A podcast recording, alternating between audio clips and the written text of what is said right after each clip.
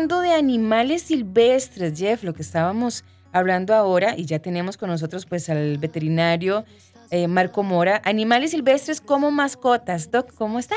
Muy buenos días, qué lindo estar aquí con ustedes, me encanta la verdad. Bueno, no, no lo voy a negar, me encanta venir y saludarlos a los dos y venir a hablar un poquito de animalitos. Muy bien. Le vamos a sacar el provecho, Doc. Ah, sí. Ok, cuando hablamos de animales silvestres, lo primero que pensamos es, no, eso es prohibido. ¿Es correcto tener animales silvestres como mascotas? Correcto. En realidad, en realidad no, ¿verdad? Lo que queremos este, es que las personas entiendan que los animales domésticos han pasado por un proceso, valga la redundancia, de domesticación de a veces cientos o miles de años para que sean esos animalitos, esos perros, esos gatos o esas pequeñas aves, digamos, ornamentales que pueden compartir con nosotros y están acostumbradas a vivir con nosotros. Los animales de, la fauna silvestre no han pasado por ese proceso, son animalitos que están en la naturaleza, extraerlos de la naturaleza va a generar un, daño, digamos, en su hábitat, en su vida, en lo que ellos mismos generan. Imagínense que si nosotros sacamos algún tipo de animal silvestre que debería repartir cierto tipo de polen o debería repartir con sus heces cierto tipo de semillas, ya ciertos tipos de, de, plantas ya no van a crecer, e, etc. Entonces hay una, una serie, digamos, de situaciones que se pueden dar negativamente para nuestra flora y fauna al extraer animales silvestres y quererlos tener en la casa. Suena muy lindo tener un mm. puma, ¿verdad? Suena muy lindo tener un jaguar. Ah, claro, tener, tener, y un y, y mira, se da, todavía no les voy a mentir, hace poco un amigo me comentó este, y me enseñó donde le estaban vendiendo, oiga, donde le estaban vendiendo un, un ocelote, un ocelote. Como, claro, sí, sí. Entonces son animalitos que los extraen de la fauna silvestre o a veces se los mm. encuentran. La gente anda, digamos, de camping o anda ahí, se los encuentra en su, en su nido, los extrae y después creen que es algo que pueden vender. Uf, eso va a ser un gran daño tanto para la fauna como para la flora. Yo veo a Sofi lo que me encontré en el campamento, un dragón de Komodo. venga, salude, venga, salude. Doc, ¿y qué animales silvestres tienden a tener las personas? Bueno, mira, en nuestro país las personas pueden tener, o sea, eh, hemos visto que tiene, aunque no es algo correcto, ¿verdad? Y siempre se trata de que las personas comprendan que no, pero tienden a tener monos, este, monos eh, cariblanco, pueden tener, digamos, mono araña, pueden tener, hemos visto que tienen ocelotes, diferentes tipos de felinos silvestres pequeños. Ya hay lugares que tienen unos permisos especiales de parte de SENASA y de parte, digamos, del Ministerio, digamos, del Ambiente, en donde, bueno, ya, ya funcionan como refugios y eso es muy diferente. Más bien ellos tienen una parte de ayuda del Estado, pero no son este, como una colección privada, ¿verdad? Realmente eso en nuestro país es bastante penado y si se da cuenta, por ejemplo, en las, las autoridades, obviamente van a este, decomisar ese animal y tratar de reintroducirlo. Como les digo, el problema con esto es que se afecta mucho, digamos, toda la vida del animal y lo que ese animal eventualmente puede hacer, ya no lo va a poder hacer. Imagínense que hasta la reproducción se ve afectada si yo saco un animal silvestre y lo quiero tener en mi casa, este monito. ¿Por qué? Porque ya el animal se siente encerrado, deja de hacer todo lo que tiene que hacer, su vida no es la misma, eh, su alimentación, creen que puede ser lo mismo que encuentren toda una selva que tenemos en Costa Rica, que tenemos miles de plantas y de frutos. No, no lo puede encontrar. Entonces, eh, el ser humano trata de sustituirlo con otras cosas y son animalitos que terminan teniendo deficiencias nutricionales y muchos pueden morir. Eso sin hablar de todo lo que puede generar la zoonosis que la zoonosis es todo el tema de todo lo que son los virus, bacterias, hongos y parásitos que pueden traer hacia los humanos, claro. Vean que el COVID fue algo así, ¿verdad? Esos son un virus que se generó de la vida silvestre, que bueno, nunca quedó claro, ¿verdad? Si fue por un tema del mercado o fue por algún otro, pero eso es un virus que venía de la vida silvestre. Doc, ahora mencionaba usted los, em, las aves ornamentales. Yo soy de los que veo un pajarito en una jaula y digo, eso me parece un pecado tremendo. es, una, que, es un animalito que debería andar volando, no debería estar en Pensamos casa. igual. Pero, pero ¿hay alguna clase de animales, de, aves puntualmente, que sí se ha permitido tener como mascotas? no solamente eh, eh, por su entorno, sino por ley. Sí, sí, correcto. lo que son los periquitos, ¿verdad? Y lo que son este, todo este tipo, digamos, de aves ornamentales que han sido criadas en cautiverio. Ve que les, les doy ese punto. Se criaron en cautiverio, o sea, han nacido, digamos, en grandes aviarios.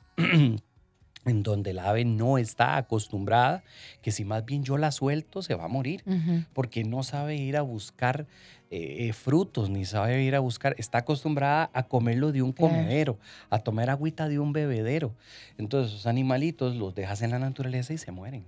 Entonces, ese tipo de, ¿verdad? Este, eh, pajaritos son los que podemos tener, como los periquitos de amor y todo lo que son mm. aves ornamentales. Todos esos sí son permitidos en el país. Doc, mm, o sea, al final los animales silvestres sí son peligrosos para nosotros. Sí, correcto, son peligrosos. Em, tenemos el punto de, de, que ellos fácilmente van a podernos transmitir este, enfermedades infectocontagiosas fácilmente. Que te cuento, no están dando enfermedad en el animalito. En el animal no están dando nada. Son vectores ellos. Y al ser vectores únicamente que está transmitiendo la enfermedad y el animal se ve perfectamente saludable. Entonces, y lo que estábamos hablando ahorita en la pausa es qué es lo que nosotros como seres humanos eh, queremos cuando queremos hacer eso, ¿verdad? De que tener una, cualquier tipo de animal o mascota. Es, es acariciarlos, es hacerles cariño, es agarrarlos, es tocarlos, ¿verdad? Entonces uno lo puede ver tierno ahí. Y como, uno, tiene, sí, como uno tiene esa interacción con un perro, un gato o algún otro animal, quisiera hacer lo mismo con esos animalitos que se ven muy tiernos pero es donde tenemos que entender que eso no se puede y que ellos pueden ser potencialmente un gran peligro para nuestra salud con las enfermedades zoonóticas. Y ahí te hablo de todo, desde hongos, bacterias, virus, este, parásitos, de todo pueden pasar que puede ser mortal para nosotros. No sé si ustedes recuerdan que hace alrededor de hace un par de años, por lo menos, un biólogo de nuestro país andaba, digamos, en, un, en una este, expedición. En una expedición aquí mismo, ¿verdad? Y se topó se topó, digamos, un murciélago este, en una trampa. Y entonces él, él fue a ayudarle al, murciélago, ¿verdad? Pero en el proceso salió mordido, ¿verdad? Pues claro, como biólogo se sintió, digamos, en obligación de ayudarle al animalito. Sin embargo, entendiendo él el riesgo que era eso. Los, los murciélagos eh, tienen, muchos de ellos tienen rabia. Y al final de cuentas, después de casi un mes, él falleció, ¿verdad? Sí, sí, inmediatamente tuvieron que internarlo porque el del murciélago llegó, se él lo liberó y se fue y ya está. Pero entonces, este, él le salvó la vida, digamos, al murciélago, pero él falleció. A cambio de su vida. A cambio de su vida, digamos, este, por salvarlo, ¿verdad? Sí, porque una mordidita, mira, por más pequeña que sea, hay una transmisión de virus inmediata y de ahí el biólogo. ¿Y qué pasa con las serpientes? Ajá. Ese es otro tipo, ¿verdad? Las serpientes también. Todo lo que sean animales, digamos, reptiles, en vías de extinción y que sean, digamos, protegidas, realmente están prohibidas. Todas esas están prohibidas. No tenemos, digamos, como unos lineamientos en el país para decirte estas serpientes y estas otras serpientes, que la gente las tenga, es otra cosa. Pero en realidad, digamos, las serpientes en nuestro país están también este, protegidas por ley y no deberíamos tenerlas. Igual, son animales silvestres eh, que las, las, las, las puede tener la gente y, que lo ves que andan por ahí y todo. Llevar un proceso, digamos, de decomiso de un animal de estos lleva su papeleo por un lado y por otro lado su, su análisis. Lo hablábamos en la pausa. Algunas veces la lora, el periquito, la serpiente está tan acostumbrada, creció, digamos, con la, con, eh, ya en, un hogar, en un hogar, ¿verdad? En cautiverio, digámoslo así. Este, y está acostumbrada a que le den la comida, no a buscarla. Entonces, hacer los procesos de reintroducción a la naturaleza, eso a veces toma tiempo y a veces desafortunadamente es imposible. Ya no se puede. Doc, bueno, Jeff, que mm, yo sé que a veces si, si la gente es como yo, que ¡ay, qué lindo! ¿Verdad? Se nos olvida que lo que dice el Doc son animalitos silvestres. Yo he visto, por ejemplo, aquí ya rumbo por la zona de Escazú, un restaurante famoso que he visto donde los mapaches, Doc, están full ahí como por el basurero porque se quieren acercar a, buscar la comida y he visto gente que trata como de acercarse. Claro. O sea, ¿no? Sí, sí, y a veces se meten en las casas. Los mapaches, eh, de como, como hemos ido abarcando más espacio y con nuestras construcciones en el área metropolitana, todavía quedan algunos pequeños focos de naturaleza en donde ellos se están refugiando, pero en el momento en que ya ellos les vamos invadiendo más, de ahí se van a meter buscando, digamos, alimento, porque cada vez tienen menos árboles donde, digamos, buscar frutos, menos plantas, No, entonces sí. termina metiéndose en la casa de las personas, como diciendo, ahí hay comida, ¿verdad? La del perro, la del gato, qué sé yo. Y tenemos muchos casos en donde este, las personas han querido agarrarlos, han querido, digamos, como ayudarles, ¿verdad? Las personas están con unas buenas intenciones como de darle comidita y todo eso. Sin embargo, eso hay que tenerlo en mente que es sumamente peligroso. Porque hemos dicho, muchos de estos animales silvestres son vectores y podrían tener hasta rabia, que es una enfermedad viral sumamente peligrosa. Pero, Doc, vieras que aquí hay un- una pregunta que dice, le quería hacer una pregunta al experto, ¿qué se puede o debería hacer con esos pajaritos accidentados que encontramos cerca de nuestra casa? ¿Hay alguna manera de poder ayudar o socorrerlos? Sí, correcto. Bueno, eh, en realidad este tipo de situaciones se dan muy frecuentemente, muy frecuentemente, y lo que podemos hacer es llevarlos inicialmente, digamos, a la veterinaria más cercana para ver si se puede dar una atención primaria. La atención primaria casi siempre va a ser si es una alita fracturada, si es una alita lesionada, este, si es alguna parte del cuerpo con algún tipo de herida, una patita que esté, digamos, con alguna lesión. Entonces el médico veterinario que esté más cercano en realidad debería brindarle una atención primaria y en realidad eh, pues sin costo casi, ¿verdad? O por lo menos con, con darle, digamos, algún costo muy, muy básico, ¿verdad? Porque es un animal silvestre que no es de la persona. Ahora, eso no quiere decir que ya el veterinario o el médico veterinario ya se va a dejar a la palomita o se va a dejar a- al ave silvestre, no, realmente eh, todos debemos aportar. Entonces se lleva, se da la atención primaria y debemos buscar un centro de rescate. Hay varios centros de rescate, el más famoso es el SOAVE, ¿verdad? Ujú. En donde nosotros podemos llevar ahí a la mascota este, para que se haga una reintroducción del animalito, digamos, a la naturaleza. El SOAVE es uno de esos lugares este, que nos, a mí me convencen porque realmente ha seguido, digamos, la línea de no solo ser un tipo de, de zoológico, ¿verdad? Para que las personas conozcan y puedan ver animales ahí que hay en cautiverio, sino que también tiene su programa de reintroducción y cada vez que ellos pueden, Mm, reintroducen animalitos a la naturaleza. Ellos hacen su proceso de valoración y cuando se puede, sabe, reintroducir, se reintroduce. Claro, todo eso se tiene que hacer en un periodo corto. No puedes dejarte ese animalito demasiado tiempo, digamos, en cautiverio porque ya deja, ¿verdad? Sí. De, de- de- de- de- de andar buscando su alimento porque se lo ponemos todos los días Claro, ahí. Ahora ellos tienen sus procesos, eso lleva, digamos, todo un conocimiento en fauna silvestre, en donde los ponen a que ellos siempre busquen, aunque sea en una jaula, mientras reciben la atención médico-veterinaria. Pero entonces eso es lo que tendríamos que hacer, llevarlo a la veterinaria más cercana, que te lo atiendan rápidamente y luego, luego buscar un centro de rescate o reintroducción de fauna silvestre que pueda, digamos, dejarlo yo ahí y ya está. Ok, muy bien. Ok, Doc, ¿se puede sacar alguna clase de permiso para tener esta clase de animales silvestres? Mira, en realidad no, no hay permisos especiales porque que yo quiera tener este un, eh, un, Un ocelote. Quitaste la- un ocelote. O sea, no, no hay permisos. O sea, únicamente las personas que tienen esos permisos son ya eh, entidades que tienen eh, muchos años y que más bien han fungido como centros de refugio que cumplen con ciertas características de espacio, características de médicos veterinarios que tienen ya responsables en el lugar.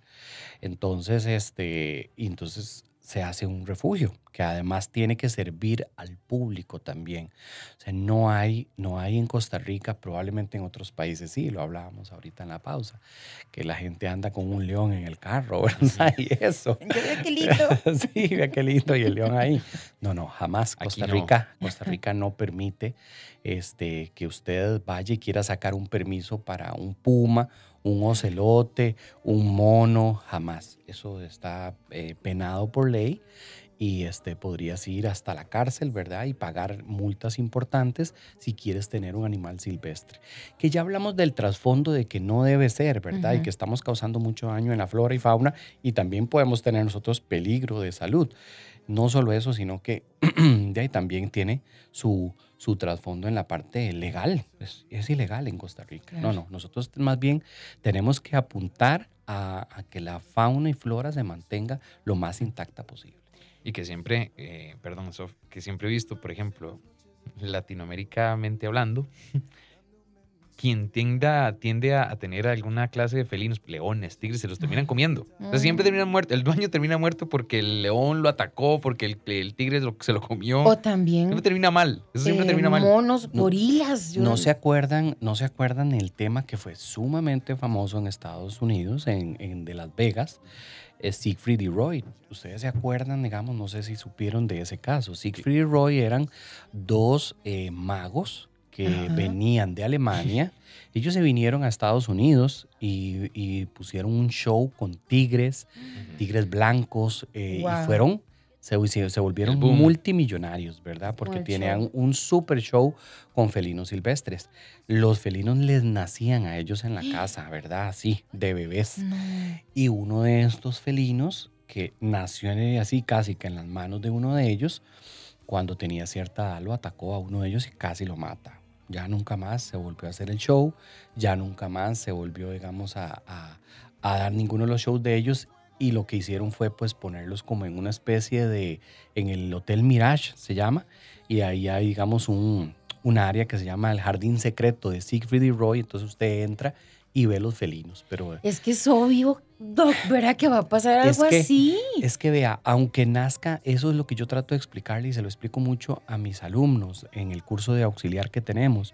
Miren, aunque haya nacido en las manos suyas, el animal es silvestre, el animal tiene en su chip, su mentalidad, digamos, de silvestre. En el momento en que él quiere eh, este, algo y pelea con usted, se le sale digamos, toda la fuerza que tenga. Y eso es lo que le pasó a ellos, muy peligroso. Yo les iba a contar una historia, pero ya no tengo tiempo. De, de, un, micrófonos. sí, ahora le cuento al doc de algo que me pasó con un animal silvestre. Viera usted, doc, pero bueno, hoy tuvimos a nuestro médico veterinario invitado, Marco Mora, hablándonos acerca de animales silvestres como mascotas. Doc, muchas gracias. Gracias a ustedes. ¿Y dónde, lo pueden, dónde lo pueden localizar? Sí, recuerde que nos pueden localizar en Medipet Veterinaria, en Sabana Sur. Tenemos 20 años aquí en Calle Morenos y trabajamos todos los días al 2232 3983 para cualquier consulta médico veterinaria.